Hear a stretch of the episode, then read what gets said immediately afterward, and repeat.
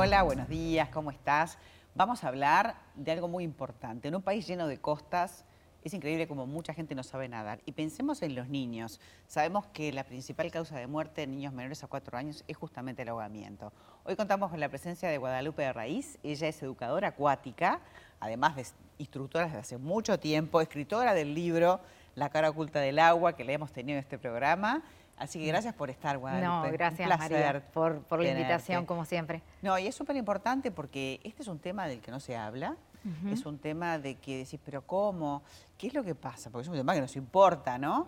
Pero el desconocimiento de los papás o de la gente que rodea a esos niños, pensamos que, que, no sé, cuando se ahogan hacen ruido o que tiene que pasar X tiempo, y hay un montón de mitos que está bueno Sí, gracias por la invitación porque es, como un poco mantener activo el tema del el recordatorio y a estos nuevos papás porque pasan naciendo eh, bebés y padres también.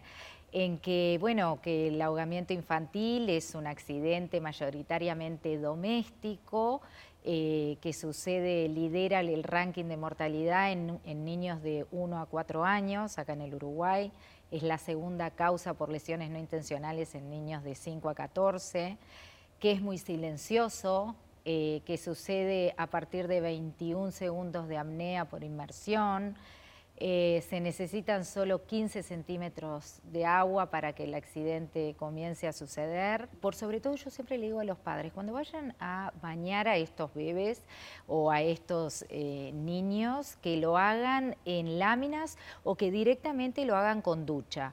O sea, empezar a poder eh, separar y diferenciar los conceptos y transmitirle a ellos los futuros registros de lo que esto quiere decir. Cuando vamos a asearlos, que sea aseo y que el mensaje esté bien claro en que es un aseo. Cuando es que queremos tener una actividad lúdica, bueno, ofrecerles un entorno que no sea el aseo, como actividad lúdica en una lámina de agua, para que su cerebro no grabe un comportamiento motriz que le diga que un volumen de agua lo asocie con estar jugando, sea amistoso y divertido. Guadalupe, además te felicito porque sos la directora de esta asociación civil Nademos por los Niños, que habla mucho de, salvar vidas y también de lo que genera en un entorno. A veces no se ahogan los chicos, pero quedan con secuelas. Este, y bueno, sabemos que a vos te inspiró mucho la historia de, Benicio en tu libro. este, entonces, la idea es ir un paso adelante. ¿Qué podemos hacer con los bebés? ¿A partir de, cuánto, de cuántos meses de vida podemos ayudar a un bebé a enseñarlo, no a nadar, a flotar y a defenderse? Eh, yo considero de que a partir de los 11 meses ya, eh, las estadísticas hablan a partir del año.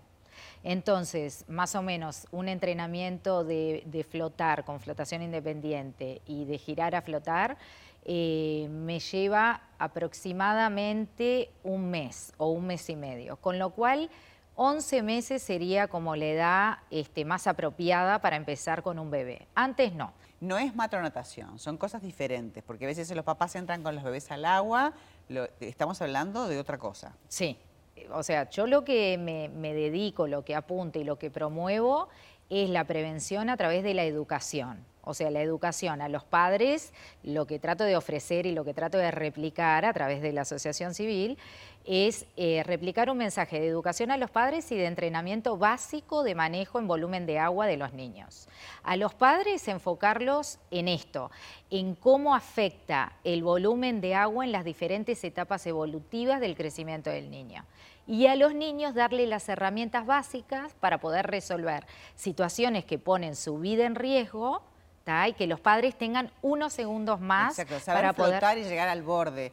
Este, y muchas veces creemos que todos los dispositivos que les ponemos a los chicos, ¿no? Salvavidas, lo son, y no lo son. Cometemos el error de creer que el salvavidas eh, debe de ser utilizado dentro del volumen de agua.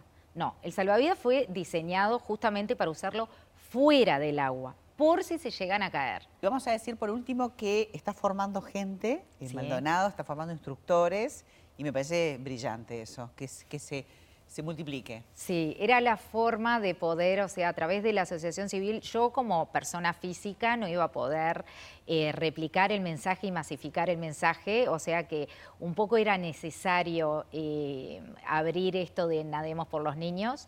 Y bueno, en este emprendimiento que se llama Nademos Juntos por la Vida, eh, fueron seleccionados seis instructores que se están entrenando en este momento y tenemos creo que son como 28 niños, 19 son del merendero Carita Felices, tenemos dos niños del INAU, eh, tenemos cuatro niños de Clínica Lumiar, que es una clínica multidisciplinaria. Estos cuatro niños tienen TEA de diferentes grados, autismo.